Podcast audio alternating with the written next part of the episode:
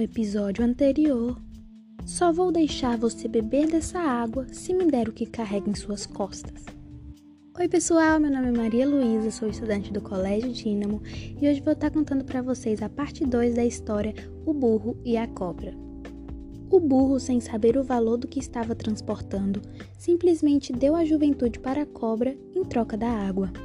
Ou seja, os homens continuaram envelhecendo e as cobras renovando-se a cada dia. Moral da história: devemos sempre nos informar sobre o que temos conosco e nunca oferecer sem saber o que realmente vamos ganhar em troca. Bom, pessoal, essa foi a história. Espero que tenham gostado. Então, tchau, tchau!